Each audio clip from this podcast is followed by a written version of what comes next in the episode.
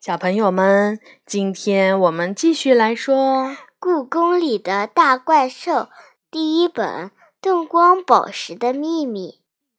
好，这本书是由常怡写的，中国大百科全书出版社出版。今天我们来说第四章《故宫怪兽谈》。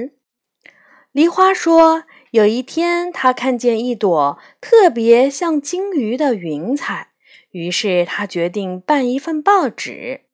我问他：“鲸鱼和报纸到底有什么关系？”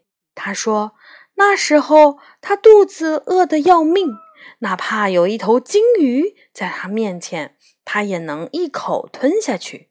他当时只觉得办报纸能赚点钱。”让他不至于天天饿肚子。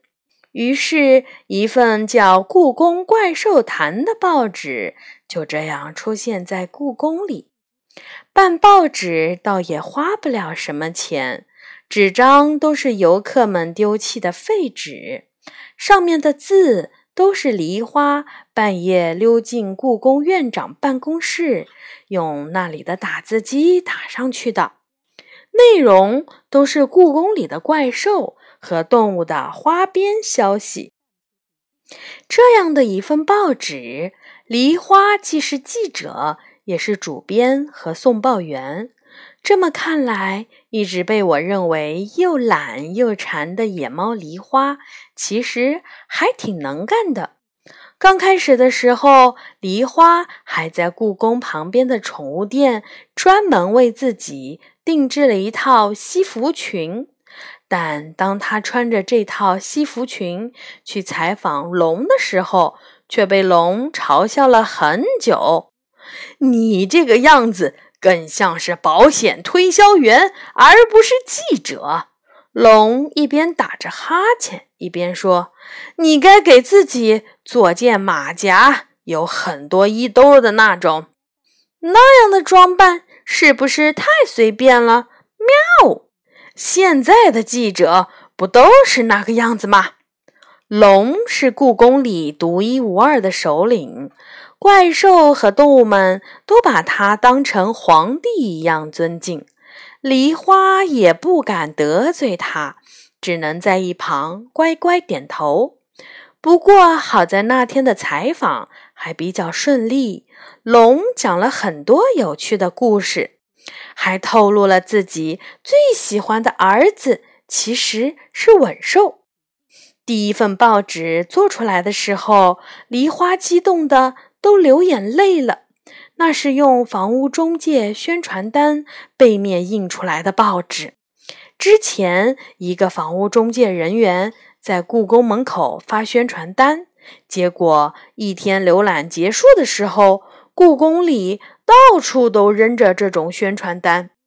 报纸最上方是一张龙的侧面照片，是梨花用在御花园捡来的一台数码相机拍的。那是台小巧的相机，被游客落在了御花园的花丛里。是一只刺猬先发现了它，后来被梨花用一盒猫罐头给换了过来。报纸是彩色的，因为院长办公室里的打印机是彩色打印机。字有点小，但是这对故宫里的怪兽和动物们来说都不是问题，因为《故宫怪兽谈》第一期出现了龙的报道，所以故宫里的怪兽和动物们都不敢小视这份报纸了。只是龙的另外八个儿子却因为嫉妒，把吻兽揍了一顿。开始有动物订阅这份报纸了，他们有的花钱订阅。在故宫里的动物们经常会捡到游客掉落的零钱，尤其是猫和鸽子；有的则是用少量的食物换。当然，猫粮和猫罐头是最受梨花欢迎的。狗粮、玉米粒儿、小虫子之类的，梨花也会接受。怪兽们都是免费阅读的，因为他们的新闻在动物里特别受欢迎。梨花希望这样能拉近和怪兽们的关系，让他们愿意接受自己的采访。报纸的定价太低了，有时候一块猫饼干就能换半年的报纸。虽然故宫怪兽坛的客户越来越多，可是梨花还是吃不饱。但是梨花却已经爱上了办报纸这份工作。他一边吃着我为他提供的猫粮和猫罐头，一边更加努力地寻找新闻，甚至开始计划出鸟语版和猫语版的《故宫怪兽谈》。干这行总能碰到特别有意思的事情或采访对象，梨花满足地说：“所以一干起来就怎么也停不下来。再说，因为这份报纸，我也是故宫里的名猫了，没有怪兽动物不认识我，连朝天吼这样高傲的怪兽都愿意和我打招呼了。这么一想，我就充满了干劲儿。”那最有意思的采访对象是谁呢？霸下吗？我问。故宫里的怪兽就属霸下，长得最奇怪。说龙不像龙，说乌龟不像乌龟，是一个影子。喵，影子！我的后背感到一阵寒意。是鬼吗？不是。就是一个影子而已。喵，梨花说：“一个影子，这太奇怪了。故宫里居然还有这种怪事，什么样的影子呢？”梨花说：“那是去年夏天的事情，可能是因为天气太热，怪兽和动物们都躲在凉快的地方。”那期的《故宫怪兽谈》怎么也找不到有意思的新闻。一天，北京下了很大的雷阵雨，梨花冒着雨跑了出去。因为雷雨天，闪电很容易劈到宫殿屋檐上的吻兽。故宫就是因为吻兽的存在，躲开了很多次可能因为闪电而造成的火灾。这场雨中的闪电特别猛烈，梨花想，如果能拍到文兽被闪电劈到的照片，怪兽和动物们一定爱看。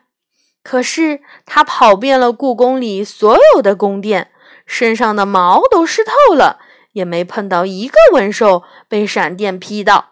正当他失望的在烟喜堂躲雨的时候，那个影子就出现了。那是一个长长的影子，头上好像还戴着很重的饰物，看样子穿的衣服也不是现代人的，那应该是一个穿着宫女服装的女人的影子。梨花吓得毛都竖起来了，这难道就是传说中的鬼吗？你你你你你你你是谁？喵！梨花一边警觉地往后退，一边问：“我吗？我是一个影子啊！那个影子居然会说话！你不是鬼吗？”喵！在故宫里生活了几年，鬼故事梨花可是没少听。不是鬼能到处跑，而我只能在这面墙上待着，所以我只是一个影子啊。听他这么说，梨花稍微放下心来。你是谁的影子啊？喵！梨花开始好奇了。影子蹲下，面对面的和梨花说话：“我是一个叫月雨的宫女的影子。两百多年前，月雨也是在这样的一个雷雨的夜晚经过这里。”那时候刚好有一道闪电劈中了这面宫墙，因为宫墙里含有一种叫四氧化铁的成分，闪电就把粤语的影子用电能传导下来，就是像录像机一样给录了下来。这就是我，真没想到，故宫的红墙还有这种功能，李华在心里暗暗惊叹。你一个人待在宫墙里不孤单吗？喵。以前很孤单，但最近不会了，因为我恋爱了。影子很开心地说：“恋爱？难道你爱上了另一个影子吗？”喵。这面墙里只有我一个影子啊！就算其他墙里有我这样的影子，我也看不到。是啊，梨花想，一个影子碰到另一个影子，还真是不容易呢。那你爱上谁了？喵，是屋顶上的朝风。朝风，喵。梨花忍不住向养心殿的屋顶上望去，拥有着狗头、凤凰翅膀的朝风威风地站在雨里。它可是拥有地震、海啸、天炎力量的怪兽啊！你怎么会爱上朝风呢？它一直高高的站在屋顶上，你都看不清呢。喵。还要从一个月前说起。那天下午，天上居然下了一场太阳雨。影子细声细气地说：“雷雨交加的时候，我就会出现在红墙上。虽然那天是雷雨，太阳却没有被遮着。朝风的影子也正好被阳光投射到了这面红墙上。”虽然已经在这面红墙上待了两百多年，但是影子还从没有遇到过这种情况。因为雷雨交加的时候，即便是在白天，太阳也会被厚厚的雨云遮起来，没有了阳光，也就不会有新的影子。但是那天偏偏出现了这种情况，朝风的影子和月雨的影子。都出现在了红墙上，朝风的影子可真神气呀！